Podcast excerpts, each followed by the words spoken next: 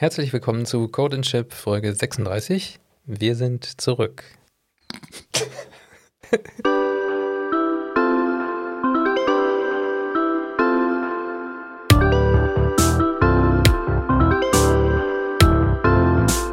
Ich habe überlegt, was, was können wir sagen als Ausrede, warum wir jetzt sechs Monate keine Folge gemacht haben. Braucht man da eine Ausrede? Eigentlich ja nicht, aber Kostenlos hier alles. Das stimmt. Ansonsten kriegt ihr natürlich auch das Geld zurück. Ja, bezahlen gerne 0 Euro zurück. Ja, genau. 100% Geld zurück Garantie. nee, aber fand ich, fand ich äh, so im Nachhinein ähm, vorhin nochmal oder auch die Tage schon ein bisschen drüber nachgedacht. Irgendwie ist das ja komisch. Wir hatten eigentlich mehr Zeit. Also eigentlich müsste man mehr Zeit gehabt haben, weil man ja nichts machen konnte. Und gefühlt hatte ich aber weniger Zeit. Obwohl es eigentlich keinen Sinn macht. Hm. Oder keinen Bock auch. Einfach. Ja, Also ist ja schon, lustlos. also ich glaube so, keine Ahnung, einfach so aus dem Nähkästchen plaudern, da braucht man ja auch irgendwie Energie für. Und jetzt so Folgen vorbereiten, das kostet natürlich auch Zeit und Aufwand. Ja, das stimmt. Vor allem, wenn man tatsächlich Informationen übertragen will an den Hörer, ne? Ja, und nicht nur so rumlabert wie wir. Ne? Wie unsere Kubernetes-Folge, die wir seit mm, gut einem halben, dreiviertel Jahr planen. Ja. Äh, Also wir planen sie ja nicht, aber wir planen sie zu machen. Wir planen die Planung quasi. Wir planen sie gemacht zu haben. Irgendwie so. Das ist immer das Beste, wenn man sich vorstellt, wie es schon vorbei ist. Und dann Ja, denkt, ah, genau. das wäre jetzt toll. das ist bestimmt eine gute Folge. Eine Folge, die ich gerne mal gemacht hätte. ja. Naja. Aber irgendwann kommen wir da bestimmt noch mal zu. Irgendwann TM. Ich war ab und zu mal bei in einem Schaff dich glücklich Podcast, Ja, cool. der über Apple Zeugs gelabert oder Home Office Ausstattung.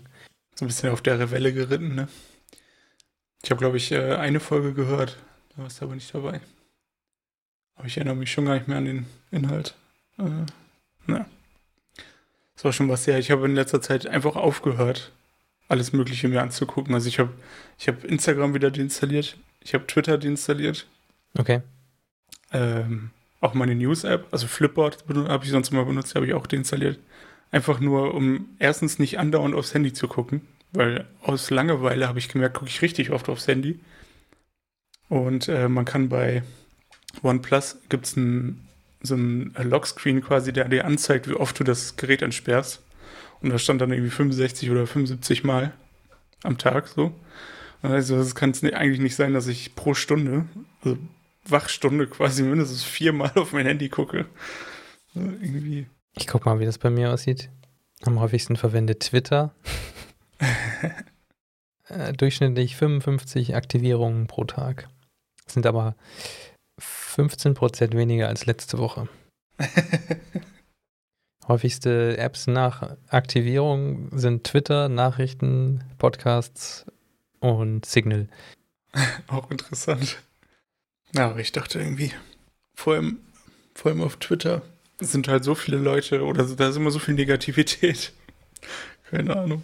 Ja, das stimmt. Das kommt aber auch voll drauf an, wie man da folgt. Also Twitter, ja, manchmal nervt mich das auch, was da so abgeht. Äh, sich alle nur noch beschweren oder irgendwie abgehatet wird über irgendwas. Ja, du, du darfst halt nicht in die Trends gucken, ne? Nee, das mache ich sowieso nie. Also ich bleibe immer schön in meiner Blase und wenn da jemand was Lustiges retweetet, dann freue ich mich. Und ansonsten, ja, gucke ich mir einfach die lustigen Sachen an. Also für mich ist das mehr so Unterhaltung. Und wenn ich dann da irgendwelche Nachrichten sehe oder so, ja, kann, kann man schon auch mal schlechte Laune bekommen. ja. Zumindest nicht die Kommentare lesen und sowas. Ja, das ist immer das Schlimmste. Es ist so wie, wie YouTube-Kommentare irgendwie, ne? Ja, habe ich auch ehrlich gesagt noch nie viel Zeit mit verbracht. Nee, aber es ist auch immer ganz interessant, wenn man sich mal so ein ganz normales Video anguckt und so ein bisschen durch die Kommentare scrollt. Das kann man sich gar nicht vorstellen, was da los ist. Was die Leute sich Gedanken machen, ne? Und wie kommst du, dass du äh, Instagram die installiert hast? Also das ist doch eigentlich für alle immer so das Happy Social Network. Ja. Aber es hat mich tatsächlich auch irgendwann genervt. Also. das ist mir hier zu, zu viel gute Laune. Alles so glücklich hier. äh, nee, also äh, tatsächlich hauptsächlich, ich habe ich hab Instagram eigentlich nur, also ich folge Fotografen, so aus Hobbygründen und gucke mir eigentlich tatsächlich nur die Fotos an, aber ähm, dann war, also gefühlt habe ich immer mehr Werbung bekommen. Ich weiß nicht, ob das so war oder ob es mir nur so vorgekommen ist. Und andauernd kommen ja dann diese, diese Reels jetzt dazwischen. Ich glaube, das ist auch neu. Zumindest hatte ich das Gefühl, dass es extrem viel mehr geworden ist. Und keine Ahnung, ich habe halt einfach so viel Zeit damit verbracht, in diese App zu gucken, dass ich dachte so, was hätte ich jetzt in dieser letzten halben Stunde machen können? Ne? Irgendwas Sinnvolles. Und ja, weil man sowieso so viel zu Hause rumsitzt und sich irgendwie beschäftigen muss mit irgendwas, dachte ich so, das ist auf jeden Fall eine richtig schlechte Beschäftigung. Ja, das, das muss jetzt schon. mal aufhören. Ich habe mich da tatsächlich wieder angemeldet, weil ich das doch auch irgendwie ein bisschen vermisst habe, da mal sowas von Freunden mitzukriegen. Mhm. Aber so viel wird da jetzt auch nicht gepostet. Also das war mehr so ein, ja, es war noch nicht mal Fear of Missing Out, einfach nur so, ich hatte mich damals äh, da abgemeldet oder irgendwie meinen Account gesperrt, weil ich einfach nicht wollte, dass andere Leute meinetwegen bei Instagram sind. Was aber auch völlig bescheuerte Denke eigentlich ist, weil den Leuten ist das ja egal, ob ich da jetzt nicht bin oder ob ich da bin. Aber ich wollte halt kein Grund sein, dass sie das noch weiter verwenden. Aber ja, irgendwie hat sich es weiter durchgesetzt, das Instagram, und jetzt bin ich da auch wieder. Aber ich will da vornehmlich nur was von meinem Fahrrad posten. Also, weil ich habe mir jetzt ein neues Fahrrad gekauft und will auch so ein bisschen, ja, ein bisschen hobbymäßig, ein bisschen mehr Fahrrad fahren. Einfach als Sport so. Ja. Und dass ich irgendwie so ein bisschen Motivation habe, da ja, irgendwie was Cooles zu posten. Ist ja leider so, dass man das teilweise als Motivationsquelle irgendwie benutzt. Oder ich Definitiv, zumindest. Ja. Und ja, aber ich finde find das eigentlich auch, oder ich fand das früher mal ganz schön, so Sachen irgendwie darüber zu dokumentieren, einfach, die man erlebt hat. Weil sonst habe ich dann doch keine Fotos mehr gemacht und eigentlich finde ich es immer ganz schön, wenn man nochmal Fotos von irgendwelchen coolen Aktionen sieht, die man gemacht hat. Ja, absolut. Und das ist absolut. mir so ein bisschen verloren gegangen in der Zeit, wo ich das halt nicht benutzt habe. Ja, mal gucken, wie das so weitergeht. Ja, das war ja auch, äh, ich kann mir auch vorstellen, also das kommt jetzt ja wahrscheinlich auch deshalb, weil man so wenig irgendwie machen konnte. Oder? Ja. Es, es, gab ja auch nichts, was man hätte wirklich dokumentieren können. Also, keine Ahnung, wir wohnen jetzt hier relativ nah an der Lüneburger Heide und waren dann öfter da und ich habe Fotos davon gepostet oder auch privat viele Fotos da gemacht, was auch immer Spaß macht. Gar keine Frage, aber die irgendwann hast du es ja auch mal satt gesehen. Und wenn du jetzt, äh, keine Ahnung, weiter weg hätte man halt einfach nicht kommen können. Ne? Mhm. Oder dass man mal ins Meer kommt oder so, wo ja. spezielle Sachen, ähm, wo man einen coolen Sonnenaufgang hat oder so. Solche Sachen interessieren mich dann schon, aber es ging ja nicht. Bin mal gespannt, ob das, ob ich die Sachen jetzt wieder installiere, wenn, äh, wenn man sozusagen die Chancen hat, auch tatsächlich mal irgendwas Sinnvolles da zu beizutragen. Ja. Ja, wir waren schon teilweise jetzt immer ein bisschen geflasht, äh, wenn wir hier eine neue Straße irgendwo so in der Umgebung entdeckt haben, die wir noch nicht abgegangen sind.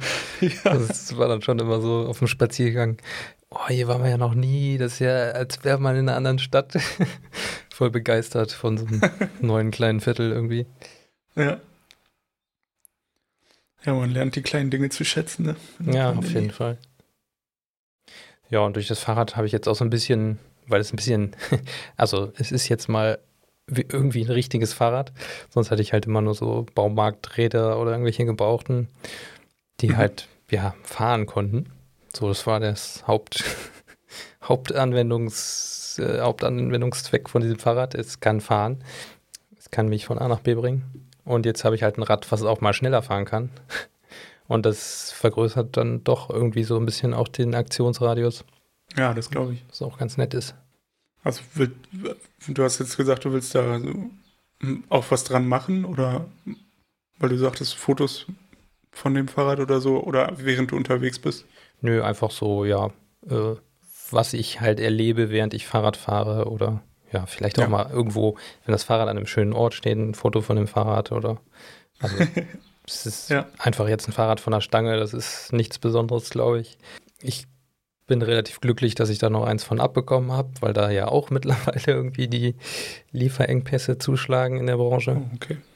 Ähm, nö, einfach nur so, ja, es geht halt darum, dass Ingmar mit dem Fahrrad unterwegs ist, so nach dem Motto. Und ich, ja, vielleicht poste ich auch mal irgendwo, wenn ich ein Eis esse, aber es werden jetzt nicht irgendwie meine Daily, hier dieses vegane Gericht habe ich heute gekocht, äh, Posts. wenn dann irgendwas aus der Campingküche oder sowas. Dann bin ich mal gespannt. Ja, wenn du es wieder installierst, äh, ja. Ingmar.biking ist der Accountname. Jetzt direkt hier Werbung gemacht, ne? Ja, man kann natürlich auch dem äh, Code and Chip Instagram folgen, wo auch nie was gepostet wird. Leider sehr unregelmäßig, kann man sagen, ja. Ja, da haben sich aber auch die äh, Schaff dich glücklich Jungs mit beschäftigt. Und äh, ich dann, wenn ich das so richtig rausgehört habe, wird sich das auch kaum lohnen, da überhaupt was zu posten. Mhm. Weil man da schon mehrfach pro Woche was posten muss und viel Interaktion irgendwie generieren müsste, damit man damit überhaupt irgendwo hinkommt. Ja. Eine richtige Community oder also einen richtigen Kreis da aufzubauen, der auch aktiv äh, kommentiert und so, ist schwierig. Ne? Also nicht schwierig, aber sehr zeitintensiv. Ja, auf jeden Fall. Da brauchst du schon ja, also die Zeit ist tatsächlich, glaube ich, das, das größte Problem, die man da investieren muss. Einfach nur, dass man irgendwie einen guten Instagram-Account hat. Und dann ist halt die Frage, was machst du mit diesem Account, ne? Ja. Also ja, klar, für Reichweite, aber ähm, was wollen wir mit dieser Reichweite veranstalten? Oder Weiß ist unsere nicht. Zielgruppe überhaupt über Instagram erreichbar? Ist ja die Frage. Wenn man es wenn genau nimmt, äh, könnte man dann tatsächlich mal dieses Hörbuch verschenken. ja, wenn das noch jemand haben will. Würden wir uns über Nachrichten freuen oder wir freuen uns auch so über Nachrichten? Definitiv. Da habe ich tatsächlich so ein äh, kleines Side-Projekt mal angefangen. Bin ich aber noch, auch noch nicht weit gekommen. Äh, so als Idee, äh, so eine Sprachbox selber hosten, wo Leute eine Audioaufnahme hochladen können oder auch direkt im Browser das aufnehmen und absenden können. Das hatte ich mir mal so überlegt als Projekt. Und dann kann man als derjenige, der das betreibt, könnte man auch so einen Podcast-Feed im Grunde erzeugen und hätte dann einen Podcast-Feed mit dem eigenen Feedback, was einem die Leute hinterlassen haben und könnte es im Podcast-Player einfach so abhören. Hm. Könnte man dann in die Folgen mit einspielen auch? Ja, genau. Man könnte ja da so ein paar Checkboxen machen. Äh, zum Beispiel, ja, darf in der Folge verwendet werden oder ja, oder eben nicht. ich meine, das sind schon wieder irgendwelche Datenschutzprobleme, die man sich da einhandelt, aber ich glaube, ja, gut. wenn man das so ein das bisschen einigermaßen vernünftig formuliert, sollte das eigentlich kein Problem sein. Ja gut, als, als jemand, der dann da eine Nachricht hinterlässt, tritt man halt alle seine Rechte ab. Was das dann halt. Darf für, für, für Werbung verwendet werden. ja. Oh, das wäre wär verrückt, wenn wir solche Probleme hätten. Ja, ja, das ist immer wieder dieses, äh, ja, diese rechtlichen Sachen. Hatten wir jetzt auf der Arbeit auch wieder, dass das auch so viel Zeit und Energie einem nimmt, dass man schon gar keine Lust mehr hat, irgendwie das ursprüngliche Projekt zu machen, weil man irgendwie in diesem Legal-Stuff gefangen ist. Ich muss mhm. da irgendwie einen Impressumslink reinpacken, ich brauche eine Datenschutzerklärung, ich brauche einen Cookie-Banner, bis du das alles erstmal zusammen hast. Also da ist mir meistens schon die Lust vergangen an dem Projekt. Gut, auf der Arbeit muss man das natürlich irgendwie machen und da hat man auch Leute, die dafür zuständig sind, aber bei so Privatprojekten, ja. Oder man macht es einfach nicht und lässt es drauf ankommen. ja, wo du das gerade sagst, ich habe äh, gelesen, dass irgendeine Anwaltskanzlei oder irgendeine Organisation, ich weiß gar nicht mehr genau, jetzt eine riesige Sammelklage gegen Webseiten vorbereitet, die halt äh, falsche Cookie-Banners haben. Also die haben eins, aber wo du, wo es entweder sehr schwer ist, Cookies abzuwählen oder nicht möglich. Oder halt nur dieses, wo du quasi nur diesen einen Button akzeptieren hast. Okay. Und ähm, so, das, das macht die ganze Sache ja nur noch schlimmer, ne? Weil keiner will, wirklich keiner will diese Cookie-Banner wegklicken. Die Leute, die keine Ahnung davon haben, sind nur verwirrt davon und alle anderen sind genervt.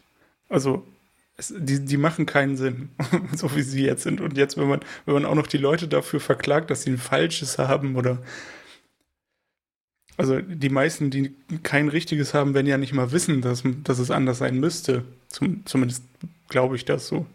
Mhm. Und also ich, das geht alles in so eine schlimme Richtung.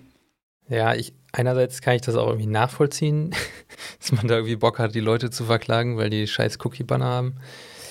Weil ich habe noch nie so viele Dark Patterns irgendwo gesehen wie in diesen Cookie-Bannern. Das ist irgendwie echt, das ist die größte Dark UI Dark Pattern Sammlung, die es irgendwie bisher gab im Internet.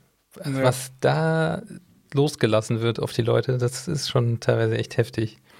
Wie so äh, ein, ein Fahrradshop, wo ich ab und zu mal irgendwie nach Teilen gucke, die haben dann da, ähm, da steht dann so eine Frau mit verschränkten Armen über diesem Cookie-Banner und wenn du den Slider dann auf Minimum drehst, dann äh, guckt die dich so ganz böse an und wenn du halt auf Maximum drehst, dann macht sie so zwei Daumen nach, nach oben, so nach dem Motto. Ey. Was? Ja, so richtig.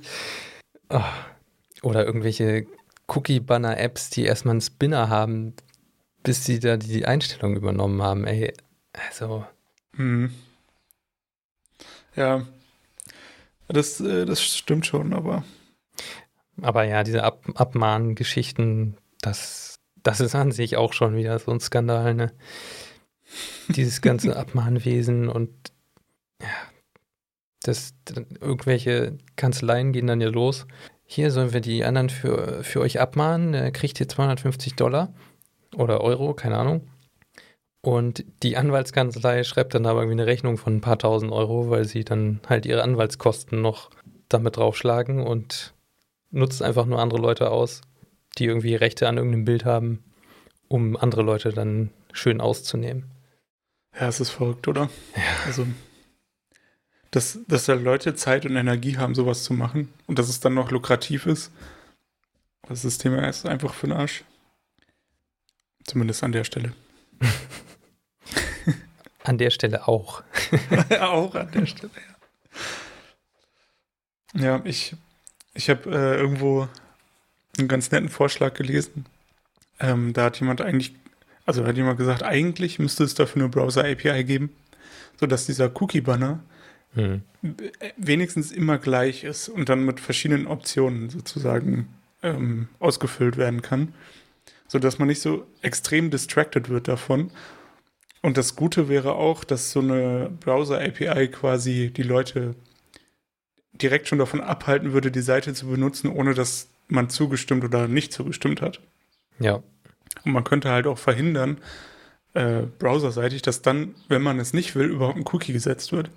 Also ich denke schon, dass das eine gute Lösung ist, aber es, äh, wie bei allen Websachen wird es wahrscheinlich Jahrhunderte dauern. Hm. Bis das dann mal überall reinkommt und bis das dann auch überall benutzt werden kann und dann gibt es immer noch Leute, die EE6 benutzen. Ja, ja, genau. Was machst du denn mit den Leuten, die diese API nicht in ihrem Browser haben? Dann ja. musst du da wieder eine Weiche einbauen. Das ist ja auch irgendwie Horror. Ja. Ja, gut, aber irgendwie musst du dem ja vernünftig begegnen. Diese, also Pop-ups sind meiner Meinung nach auch nicht die Lösung. Nee, auf gar keinen Fall. Also so diese Auswüchse, die das genommen hat, das konnte sicherlich keiner vorhersehen. Aber das ist schon echt maximal schlecht gelaufen, diese Cookie-Banner-Geschichte. Ja, ich glaube, du hattest da mal ein Bild auch gepostet von diesem Cookie-Banner, das über mehrere Seiten scrollbar war. Mhm. Und was mir im Nachhinein noch so eingefallen ist, wer, wer hat sich die Mühe gemacht, das tatsächlich zu implementieren, falls es so ist, so jedes, jede Einstellung dann wirklich zu beachten. Unglaublich. Ja, ja, also was da auch alles für Cookies dann drin sind von tausenden Tracking-Anbietern irgendwie, ne? Und Werbenetzwerken. Und wenn du die eine Sektion äh, ausmachst, dann geht die andere wieder an und sowas. Also die ganze Logik, die dahinter steht, na gut, kann auch ein Bug sein, aber trotzdem, es ist ja alles, ist ja alles furchtbar. alles schlimm. Da gibt es auch so ein, so ein, äh, so ein Spiel, ähm, was versucht, alle bisher beobachteten Dark Patterns, die es da so gibt, in diesem Spiel äh, zu verarbeiten. Und du musst halt, Ziel des Spiels ist, du musst so schnell wie möglich diesem Cookie-Banner zustimmen mit den wenigsten äh, Tracking-Cookies. Und das ist gar nicht so einfach, weil da teilweise auch irgendwie mit doppelter Verneinung äh, gearbeitet wird. Oder du musst irgendeinen Schalter dann aktivieren, wenn du irgendwas äh, nicht zustimmen willst. oh so. ja. Hm. Also, da habe ich, glaube ich, ich habe da eine Minute drauf gestarrt und die Zeit ist gelaufen und ich habe es nicht gerafft. Das können wir mal in die Show Notes packen. Ja, würde mich auch mal interessieren, würde ich gerne mal machen. Naja, ah Cookie Consent Speed.run. das klingt schon nice. Also das kann man nicht, da muss man Musik pausieren. Du musst dich voll auf das Ding konzentrieren, sonst wirst du das nicht schaffen. Das kann man nicht mal eben so nebenbei machen. Also, wenn jetzt jemand den Podcast hört und das versucht nebenbei zu machen. Ähm, ja, good luck. Viel Spaß. ich bin gespannt. Ähm, ich hatte ja letztens auch ähm, so, so, eine ähnliche Challenge gab, gab, ja auch für, gab es ja auch für das äh, für gutes UI. Ah ja. Mal geschickt habe. Ich habe leider einen Link packe ich auch in die Shownotes. Can'tunsee.space. Genau. Und ähm, das fand ich auch ziemlich cool, obwohl viele Sachen halt äh, eher ein gefühltes, also ein gefühlter Unterschied war und man sozusagen im Nachhinein oft erst gesehen hat, wo tatsächlich der Unterschied war. Also extrem aufgefallen ist mir das so bei den Icons, die zum Beispiel nicht rund waren oder so. Da habe ich irgendwie, ich habe es nicht gesehen, dass es nicht rund war und habe sozusagen aus Gefühl das Richtige angeklickt, äh, weil ich, es war also ich konnte es eigentlich nicht unterscheiden. Und ähm, sowas finde ich extrem spannend. Also je, äh, dass man so konditioniert wird mit diesen Sachen und das sozusagen irgendwann unterbewusst erkennt, was klickbar und was nicht klickbar ist. Und jetzt sozusagen die der äh, Übergang wieder in das Cookie-Banner-Thema, weil genau da spielen die ja damit, dass man, dass sie quasi Buttons haben, die nicht so aussehen, als wären es Button, wenn man jetzt sagt, äh, ich will nur die nötigsten oder so. Das sind oft keine, ähm, keine richtigen, oder man, man denkt nicht sofort an so klickbare Elemente, wenn man das sieht, ne?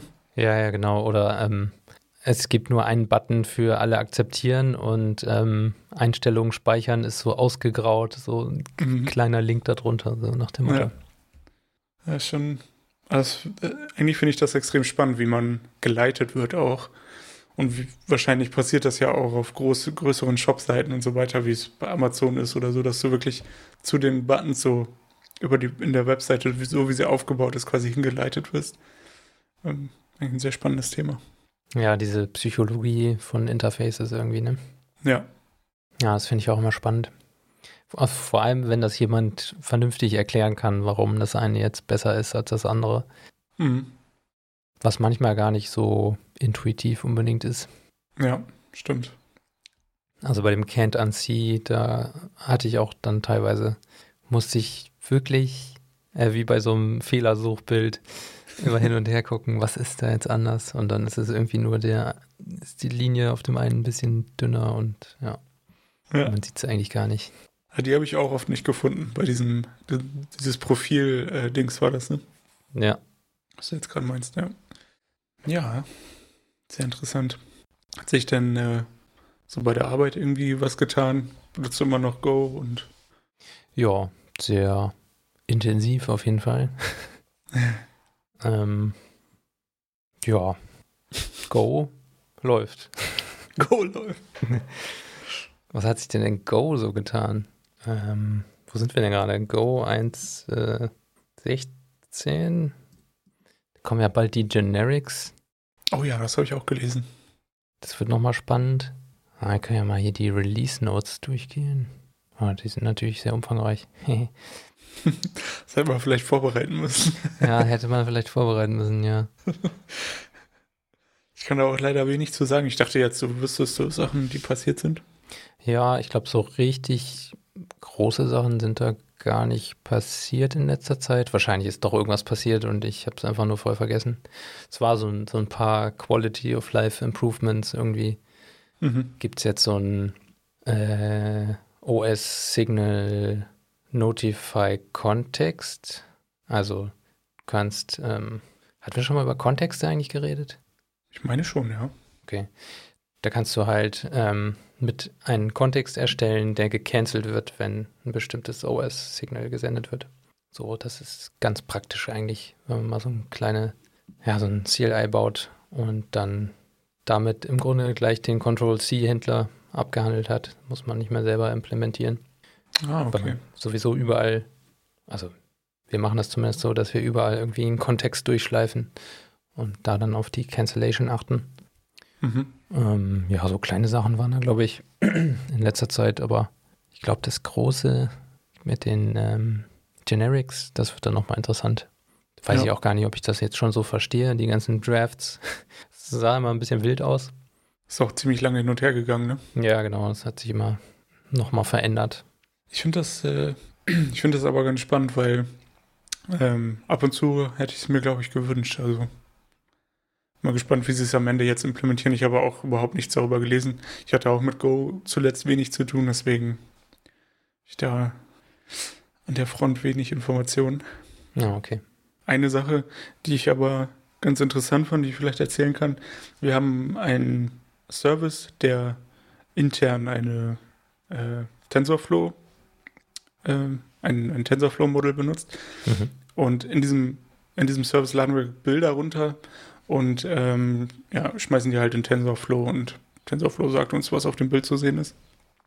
Und der, also der Punkt ist eigentlich, wir haben, wir haben eigentlich diesen Bilder-Download in der Go-Routine gemacht und dann auch in der Go-Routine, also in einer neuen Go-Routine, äh, die Bilder an TensorFlow geschickt, sodass das dann quasi einmal durch den Channel gegangen ist. Mhm. Und haben später bemerkt, sozusagen, ähm, im, als wir das dann mal productionmäßig getestet haben, also nicht in Production, aber Staging, so viele Bilder durchgehauen haben, wie normalerweise passieren würde, dass dieser Service 34 GB RAM braucht. Und wir haben gedacht, warum ist das so? Weil die Bilder werden nach dem Intensorflow stecken quasi sofort wieder gelöscht und ähm, das passiert. Und die Go-Routinen sind auch limitiert, also es dürften eigentlich nicht so wahnsinnig viele Bilder auf einmal kommen. Mhm. Aber der Punkt ist, dass es halt kopiert wird, dieser Kontext, äh, wenn wir den, wenn wir die durch die Channels schießen. Ja, okay. Und allein dadurch ist sozusagen der Stack so extrem gewachsen. Und auf dem, in dem Channel, der quasi das Bild runtergeladen hat, haben wir die Bilder nicht gelöscht. Wir haben die quasi nur in dem nächsten Prozess gelöscht, der dann nach TensorFlow gekommen ist. Mhm. Oder genullt, genullt. Und ähm, ja, da muss man auf jeden Fall aufpassen bei solchen Sachen, ähm, dass man ähm, Bildern nicht, auf jeden Fall nicht durch Channels schickt. schickt. Hm. Ja, oder man müsste irgendwie dann Pointer nehmen, nur die Pointer irgendwie durch die Channel schicken. Aber. Aber dann wird ja, glaube ich, auch kopiert, ne? Du kannst dann, glaube ich, die Referenz nicht mehr. Die alte Referenz, also du musst auf jeden Fall die alte Referenz auch löschen. Ja, ich glaube, äh, Pointer über einen Channel zu schicken, ist, glaube ich, auch mehr so ein Anti-Pattern. Weiß ich gerade gar nicht. Mhm. Muss ich auch nochmal nachgucken. Ich meine das auch. Aber ja, so mit großen Datenmengen es ist natürlich immer schwierig. Ja. ja. Ja, ich meine, also es gibt halt bestimmte Sachen, die muss man einfach irgendwie wissen. Äh, wir haben aber tatsächlich sehr lange gebraucht, um irgendwie darauf zu kommen, weil wir halt dachten, so die Bilder werden abgeräumt und lokal hat das auch immer super funktioniert. Aber lokal haben wir halt auch nicht 4000 Bilder da reingeschossen ja, ja. gleichzeitig, sondern, was weiß ich, weniger auf jeden Fall. Und ähm, ja, also so, es verhält sich natürlich lokal auch immer anders als jetzt im, im Cluster und so. Also da auf jeden Fall kann man auf jeden Fall drauf achten. Hm. Das ist ganz cool bei uns. Wir haben so ein, äh, unser Cluster haben wir als Projekt, als Kind-Cluster zum ja, auf dem eigenen Rechner laufen lassen. Mhm. Dass man da das ganze Clusterverhalten sozusagen nachstellen kann. Und es ist ja dann doch schon mal irgendwie anders, ob jetzt ein Service auf dem Rechner läuft. Und teilweise haben die auch Dependencies, andere Services. Ähm, das, dann ist es schon irgendwie ein Unterschied, ob du ein vollständiges Cluster hast und kannst da drin testen oder ja, ob du irgendwie nur die Datenbankverbindung zu einem anderen Container aufbaust und dann keine Authentifizierung da drin hast und sowas. Mhm. Ja, klar. So lokales Testen ist schon ziemlich wichtig. Und was ich da gemerkt habe, ich habe dann musste an einem Service und Fehler suchen und man ist einfach so viel schneller, wenn man das lokal irgendwie testen kann in einem eigenen Cluster und das Ganze nicht durch irgendeine Pipeline in GitLab nochmal laufen muss und noch Staging deployed werden und dann ja. kannst du da mit deinem Command-Line-Client irgendwas hinschicken, um das dann den Fehler zu suchen. Das ist einfach, das skaliert einfach nicht. Und das ist schon echt cool, wenn man das irgendwie lokal auf seinem eigenen Rechner alles nachstellen kann. Ja. Ja, mit Go ist das ja auch äh, ganz gut möglich, lokal die Services laufen zu lassen. Ne? Die verbrauchen dann nicht so viel Arbeitsspeicher. Ja, das stimmt. Also es verbraucht schon auch viel, das Cluster, aber es funktioniert noch so. Auf einem MacBook Pro läuft das noch. Grenzwertig, aber es funktioniert. ja, ist viel wert, stimmt. Und was hast du gemacht, wenn du nicht Go geschrieben hast, so in letzter Zeit? Ähm, ja, ich habe jetzt vermehrt Ruby on Rails geschrieben, schreiben müssen. Quasi. Und ähm, ja, habe mich da halt extrem viel mit beschäftigt, weil quasi bei uns jetzt Leute fehlen und oder die Aufgaben sich auch ein bisschen geändert haben und ähm, man ja, wir jetzt sozusagen mehr auch in die Richtung gehen, dass wir ganze Features durchimplementieren. Das heißt, eine Person macht Backend und Frontend. Ähm, zumindest also da, wo es möglich ist, wo es nicht so, wo es, jetzt nicht ein riesen neues Feature ist, sondern wo wir kleine Sachen hinzufügen.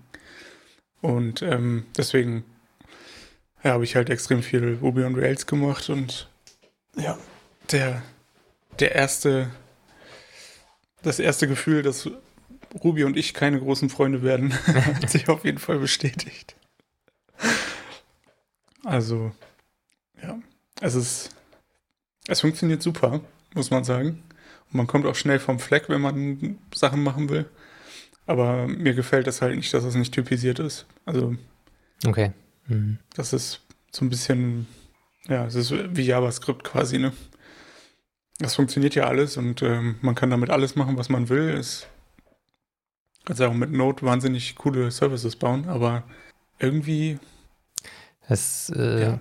Ja, das, wenn, wenn dann irgendwie ein Fehler auftaucht, dann ja, ist das immer sehr, ja, wie soll man sagen, ungraceful sozusagen. Also mhm. die, wie so ein, so ein Service dann failt, das ist immer so, ja, es fällt auf so eine ganz komische Art und Weise und ist auf jeden Fall nicht definiert.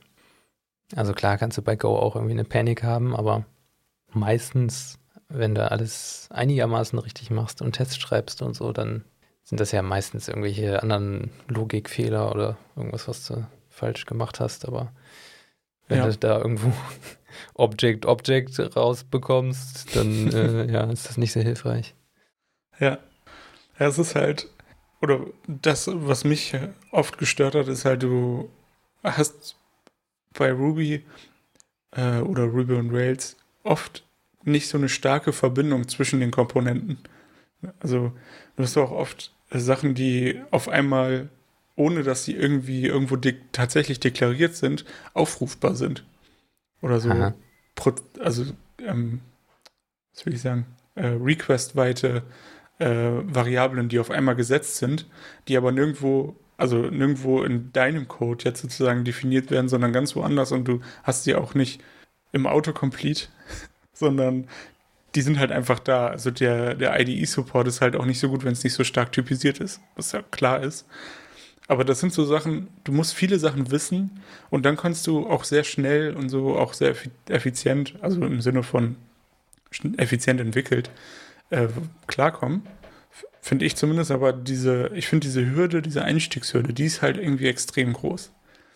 Und ich weiß jetzt nicht, wie das wäre, wie das bei Go wäre, glaube ich. Ich kann es nicht so einschätzen, wenn jetzt jemand keine Ahnung vom Programmieren hat und keinen, noch nie vorher irgendwas gemacht hat, wie es dann ist, mit Go anzufangen. Aber dadurch, dass du alles sehr klar deklariert hast, weißt du ja eigentlich auch was, also du weißt immer, was du machen kannst und also du hast sozusagen nie so einen Missing Link, wo auf einmal jemand schreibt, ja, nimm doch einfach das Request-Objekt und du denkst ja, wo habe ich das denn? Habe ich doch gar nicht. Wo, wo kriege ich denn das her? So, ja, das hast du einfach da. Ah, okay, cool. Das Gut zu wissen. So aus der Luft greifen dann, oder ja, wie kann man so, sich das vorstellen? So Magie irgendwie, ja. Und es ist ja auch so in Ruby, dass du viel Convention over Configuration hast. Das heißt, es ist irgendwie, definierst irgendwo irgendwas und auf der anderen Seite funktioniert es dann und denkst du, ja, okay, und was ist. Also ich, ich verstehe die Dinge dann gerne, aber das ist halt dann nicht zu verstehen. So. Okay. Klar kannst du den Code angucken, aber ich meine, kannst du es jetzt nicht einfach nach, kannst du dich sozusagen in, in deinem Code-Bereich einfach tiefer reinklicken und kommst dann dahin, wo du hin willst. So. Oder um, um zu verstehen, was unterliegend passiert. Ja, das finde ich ein bisschen, also stört mich einfach ein bisschen. Ähm, ich hatte die, das, äh, den Prototypen von meiner Bachelorarbeit, den habe ich mit Ruby on Rails gemacht, aber mhm. ist jetzt auch schon wieder fünf Jahre her. Also wenn ich mir so die Dokumentation angucke, dann kommt mir das alles noch so ein bisschen bekannt vor, aber ich glaube, ich könnte da auch keine drei Meter weit kommen jetzt mit. Gut, fünf Jahre ist auch eine lange Zeit, ne? Ja, so vor allem in programmiertechnischen Sachen, ne? Mhm. Ja, Code altert schlecht, das stimmt. Ja. Ah, das ist auch viel mit äh, Einrückungen wird da wieder gearbeitet, ne? Bei Ruby und Rails. Oder bei Ruby allgemein. Weiß ich jetzt nicht, wo da, wo ist denn da eigentlich der Unterschied? Nee, also äh, Rails ist ja einfach nur ein, nur ein Framework. Ah, okay. So wie Spring Boot für Java quasi. Okay. Mhm. JVM, ja. Ja, also es gibt auch super viele Unterschiede. Es gibt ja dann auch noch JRuby und so. Also da gibt es total viele Sachen, die, die sich dann auch wieder unterscheiden und ah, das. Also die, die Zeit, wo äh, ich jetzt äh, Go und auch Java tatsächlich gemacht habe, hat mir, also da, da habe ich sozusagen diese Typisierung extrem schätzen gelernt, dass es so alles nachvollziehbar ist. Hm. Ähm, das fehlt mir jetzt ein bisschen, aber also wie, wie gesagt, man, man, kommt da schon mit klar. Ich will das jetzt nicht mega haten. Ja, klar, es hat ja auch so irgendwie so seine Daseinsberechtigung ja. in bestimmten Sachen auf jeden Fall. Ja. Und wenn man damit klarkommt, ja, go for it. Aber für mich ist es wahrscheinlich auch nichts. ja, ansonsten, was war sonst so? Halt viel DevOps so. Wir machen, wir haben viel an, dem, an unseren Clustern rumgeschraubt, weil wir, also ein, ein Thema war zum Beispiel, was vielleicht interessant ist, wenn wir Deployments in unser Cluster machen, haben wir bisher das immer so gehabt, dass wir pro Service, den wir deployed haben, also pro, pro Kubernetes Ingress sozusagen, haben wir auch einen Application Load Balancer bei AWS gehabt. Und äh, das ist zum einen natürlich ein bisschen kostenintensiv, weil theoretisch kann ein Load Balancer viel mehr Services gleichzeitig abdecken. Und ähm, zum anderen auch einfach total unnötig, weil wir die Ressourcen quasi gar nicht ausnutzen. Ne? Also wenn du jetzt irgendwie, wir haben einige Services, die kriegen viel Traffic, die haben aber einen eigenen Load Balancer und alle anderen Services sind für interne Nutzung und oder wenn da mal ein externer Kunde reinguckt, kann auch passieren, aber es ist halt selten. Das heißt, die haben eigentlich keine Lust und die Services idlen eigentlich nur so rum, die Load Balancer. Und jetzt mit dem neuen äh, äh, Load Balancer Controller von AWS in der Version größer 2. Die ist im Oktober schon, also Oktober 2020 ist die rausgekommen. Aber wir hängen immer ein bisschen hinterher mit den, äh, mit den Versionen, damit, falls da Fehler auftreten, wir die nicht sofort drin haben. Das heißt, wir konnten das jetzt quasi, ich glaube, letzten Monat war das erst, haben wir geupgradet und konnten dann jetzt so ein Gruppenfeature benutzen. Das heißt, äh, man kann in dem Kubernetes Ingress ähm, diesen äh, Application Load Balancer quasi als Gruppe festlegen und dann können, wenn du jetzt als Gruppenname zum Beispiel internal angibst und dann in der Definition sagst, welche Ports du freigeben willst, dann erstellt AWS quasi einen Load Balancer, der heißt internal und hat dann diese Portfreigaben und ist, falls internal heißt, quasi nicht extern routbar. Da steckt noch ein bisschen andere Konfiguration hinter, aber das ist quasi der, ähm, der Roundup sozusagen. Und dann kann man damit halt relativ einfach alle Services, die man in seinem Kubernetes-Cluster hat, über einen Load Balancer laufen lassen, was ziemlich cool ist. Mhm. Ähm, und wir haben quasi, ich glaube, wir haben jetzt 45 Load Balancer eingespart dadurch. Das was ist tatsächlich ja auch schon, ein Kostenfaktor ist. Ja. Ja, das ist ja schon ordentlich. Ja, ja das war, glaube ich, so. Das war eine Load Balance. Das war meine, meine Dev- DevOps-Journey. So. Ich glaube, letzten Monat habe ich echt viel Zeit damit verbracht. Ja, wir haben ja schon Juni. Ja, letzter Monat. Weil wir, weil wir an so ein Limit gestoßen sind. Man kann ja, also ich glaube, in AWS ist das überall so, dass du quasi Limits äh, einhalten musst, um oder einstellen kannst, damit die Kosten nicht explodieren. Und wir hatten quasi unser Limit erreicht. Und das war dann so, dass wir einen Service deployed haben und dann ein anderer Service nicht deployed werden konnte. Also wir haben einen neuen gestartet und dann wurde ein anderer neu deployed und der hatte dann auf einmal ein Problem, weil er den Load Balancer nicht neu erstellen konnte, Naja, okay. ähm, weil es da eine Änderung gab an den Ports oder so, weiß ich nicht. Jedenfalls äh, war das ein riesen Aufschrei. Und dann äh, mussten wir auf einmal ganz viele Services löschen und so und gucken, dass äh, wir den äh, wichtigen Service sozusagen wieder ans Netz kriegen.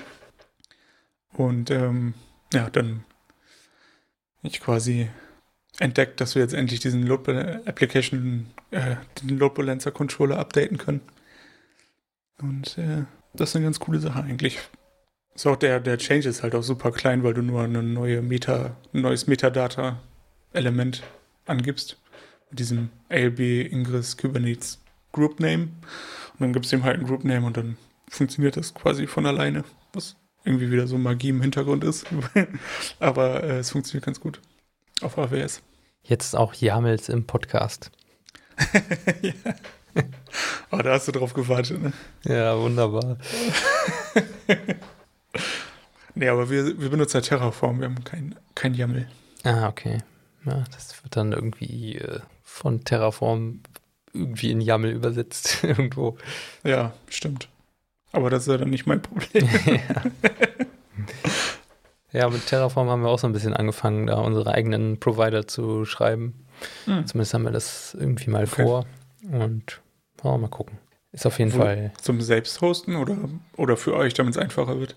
für uns, damit es einfacher wird und ähm, auch für andere, um die API benutzen zu können. Unsere Public API, die wir haben. Mhm. So ist das, glaube ich, gedacht. Denke ich. Falls ihr Daniel zuhört, äh, kann er da mal Einspruch erheben, aber muss er beim nächsten Mal hier in den Podcast kommen, ja, wenn wir den jetzt wieder regelmäßiger machen. das habe ich ihm auch schon angeboten und dann meinte er, dann würde er zu viel reden, aber ach, ich glaube, für einen Podcast ist das gar nicht schlimm, wenn man redet. Nö, Naja, mal so als Gast kann man ja auch ein bisschen quatschen. Jo. Wir waren auf jeden Fall auch im Fernsehen mit AlphaView Oh, und zwar bei Germany's Next Topmodel. ach was. Da gab es so Videowände und die wurden mit AlphaView realisiert. Nicht schlecht. Mhm. Leider gar nicht die Zielgruppe. Leider gar nicht die Zielgruppe, aber technisch vielleicht doch interessant. Ähm, ja. Ja. Natürlich Fall. viele auf Twitter geschrieben, "Öh, das ist ja schon wieder eine Zoom-Konferenz. Ja, nur Ja. dass es nicht Zoom war, aber naja. Ah, nicht gebrandet. Nee, nee, klar, das war ja natürlich kein Branding zu sehen. Aber es war schon ganz cool, irgendwie zu sehen, diese riesen Videowände und zu wissen, dass das irgendwie so das Produkt ist, an dem man mitarbeitet. Ja, War das ist cool. Irgendwie ein ganz cooles Gefühl, ja. Dass so die eigene Arbeit auch extern mal gesehen wird, ne? Mhm. Oder ähm, benutzt wird halt. Ja, genau. Ja.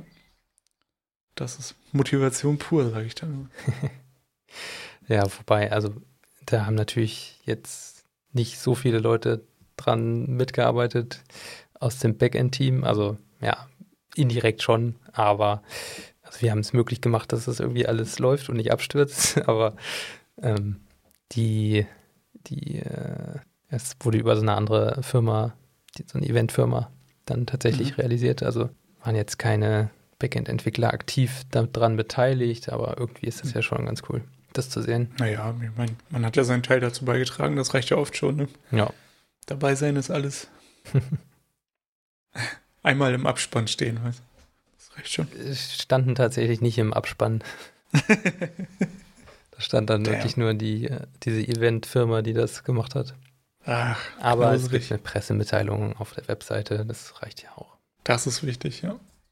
Ja, schon spannend. Ja, was so Programmiersprachen angeht, da wird ja irgendwie in letzter Zeit auch ziemlich viel Richtung Google so gestichelt.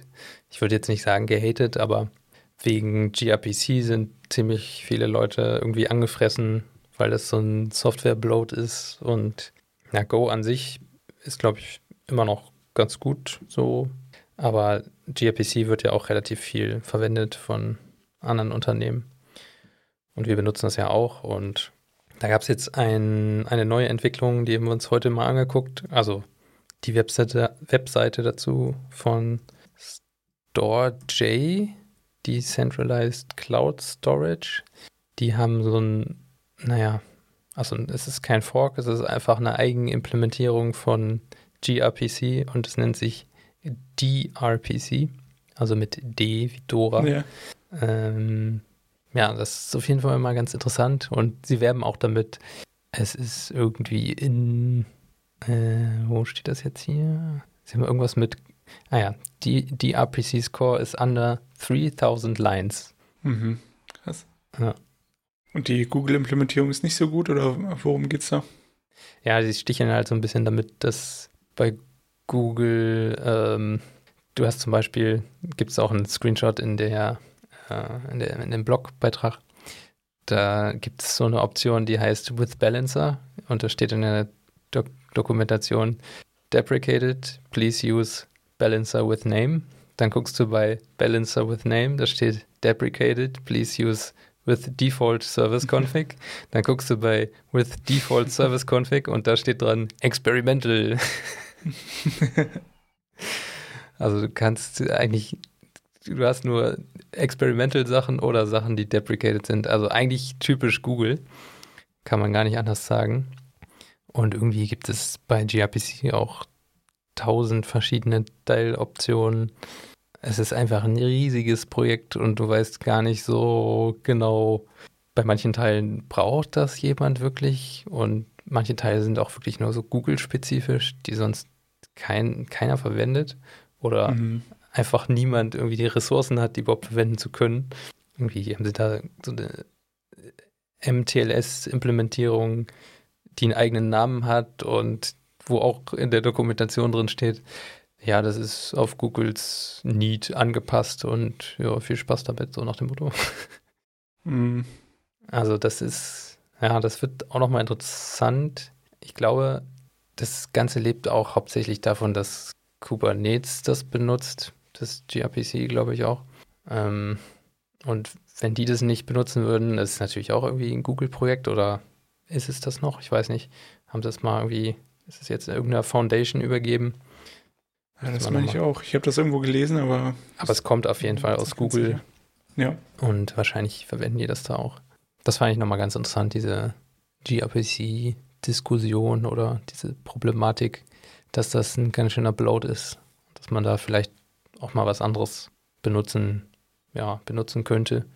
Wobei, wenn man es einmal im Einsatz hat, ist es auch sauschwer, da irgendwie von wegzukommen, ne? ja, gut, wenn es gut funktioniert, ne? Das ist immer so. Ja, ist die Frage, ob man da, ob man da jetzt auch große Maintenance-Aufwände hat oder ob es halt wirklich einfach so gut funktioniert, ne? Mhm. und ob es dann quasi auch in den falls man mal, was weiß ich, das in ein anderes Projekt mit einer anderen Sprache implementiert hat. Ja. Ob das so als Drop-in dann da quasi auch wieder funktioniert, ne? Ja, genau. Also es gibt gRPC gibt es ja für, glaube C, Java, Go natürlich. Für Rust gibt es mittlerweile auch, habe ich gehört, irgendwo gelesen. Oder zumindest in Beta, Experimental. Also von daher ist man da schon ganz gut aufgestellt. Ich glaube, es gibt auch irgendwie eine, eine für Go gibt es auf jeden Fall auch so äh, JavaScript, Swagger, Gateways und sowas. Also das funktioniert schon auch, aber ich weiß nicht, man mit Ruby on Rails irgendwie gRPC sprechen will, ob man das braucht. Wahrscheinlich nicht. Geht bestimmt. Irgendein Verrückter wird das schon mal gemacht haben, ja. Ja. Ja, steht hier sogar drin. Supported Languages. Ruby. Ah, siehst du. Dart. Warum Dart? Dart okay. ist doch auch wieder so ein Google-Ding, oder? Mhm. Ja, das war, glaube ich, sowas, also so in die Richtung von TypeScript, aber halt nicht so weit akzeptiert. Mhm. Habe ich aber auch noch nie, also noch nie, nicht mal ein Exempel gemacht oder so, nicht mal so ein Hallo-Welt. Ich habe damit mal irgendwie angefangen, aber es war auch noch in, auf, also da habe ich noch in Brandenburg gewohnt, also das ist schon echt lange her. das ist irgendwie 2017 gewesen sein oder so. Hm.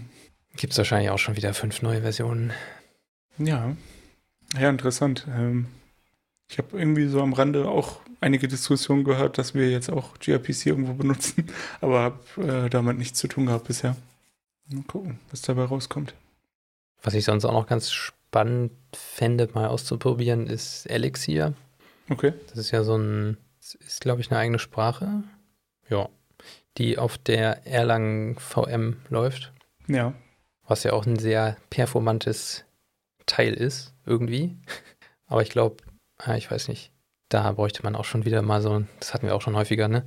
So einen praktischen Anwendungszweck, um das mal ausprobieren zu können. Ja. Jetzt einfach so die Sprache lernen, das macht irgendwie keinen Sinn. Das ist halt. Es ist immer schwierig, wenn man kein Thema hat, ne? Keine, kein Need, das sozusagen tatsächlich jeden Tag oder auch öfter zu machen, dann. Keine Deadline. Ja. ja. Beschäftigst dich dann halt nicht so viel damit. Genauso wie mit dieser Kubernetes-Folge. Es wäre mal schön, das gemacht zu haben, aber. aber wenn ich es könnte, würde ich es benutzen. Ja. ja. Ja, das ist, äh, das ist halt, glaube ich, Teil auch des so Software Engineering Lifestyles. es gibt so viele Sachen, die man machen kann. Ja. Und man muss irgendwie die Zeit halt so einplanen, dass es, dass du nicht nur total sinnlose Sachen machst. Und es gibt ja auch in dem Bereich, in dem man arbeitet, schon immer noch so viele Sachen, die man sich noch angucken kann. Also innerhalb von Go oder innerhalb von, keine Ahnung, was es alles gibt. Äh, kommen ja auch ständig neue Sachen raus. Also ich habe mir jetzt angewöhnt, in der Pause oft auch GitHub äh, slash Trending zu gucken. Mhm. Äh, was da so ist und dann auch in den verschiedenen Sprachen mal sozusagen, die ich jetzt so benutze, einfach zwischendurch mal zu gucken, was da so äh, in den Trends kommt, weil das teilweise auch echt interessante Sachen sind, die man dann noch benutzen kann tatsächlich. Ja, okay. Äh, aber es ist halt auch so hart Nerd-News-mäßig, ne? Ja, sehr hart. Habe ich schon bei dir ab und zu mal in den Stars gesehen, dass da neulich neuerdings mal was auftaucht. Ja. Ich habe mein, mein Activity als Feed abonniert und dann sehe ich das immer, wenn jemand was macht auf GitHub. Ja. Ich habe da, äh, ich habe da viel von äh, Noshaba. Da haben wir studiert und die, ich weiß gar nicht ganz genau, was sie jetzt macht, irgendeinen verrückten Computation Graphics-Kram. Okay. Computer-Graphics-Kram, glaube ich. Aber sie hat das doch hier auf ihrem Profil. Ich glaube, sie ist in irgendeiner. Egal. Das müssen wir jetzt vielleicht auch nicht im Podcast besprechen. Max-Planck-Institut, genau. Ah, okay. Und ja. Das ist ja, naja, das ist ja so ein, so ein kleiner Laden. Ein paar, Ken, paar nischige Sachen machen. ja. War schon cool. Ich glaube, ich bin jetzt themenlos. Themenlos? Ja. Ja. Aber wir sind auch schon bei ungefähr 45 Minuten. Reicht dann auch schon mal wieder, ne? Wenn man dann noch ein Reicht, paar, ja. paar Ausrutscher rausschneidet und so. 30 Minuten. Ich glaube, äh, man muss auch nicht gleich alle wieder überfordern. Ne, so Nee, nee, auf gar keinen Fall. Nicht, dass die dann schon wieder schreiend weglaufen. ja. Ah, Hilfe, Gratis-Content. Ah, oh nein, oh, ist der schlecht.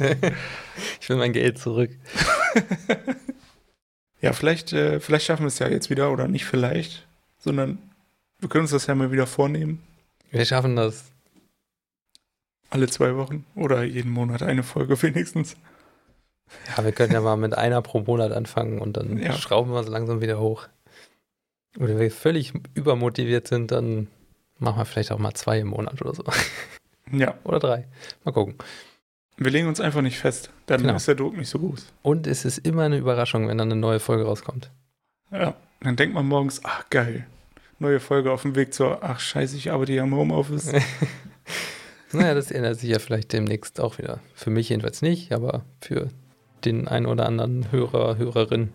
Stimmt. In diesem Sinne, vielen Dank fürs Zuhören und bis zum nächsten Mal. Bis zum nächsten Mal. Ciao.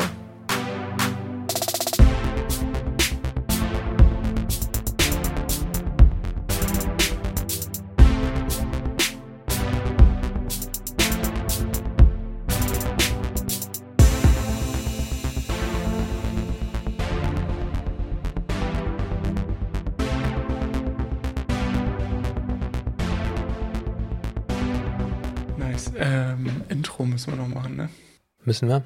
Code and Chip Folge 36, glaube ich. Richtig. Wenn ich das richtig aufgeschrieben Mhm. habe. Aber wir haben keinen Titel. Laberfolge. Cookie Consent Speedrun. Das kannst du am Anfang auch nicht sagen.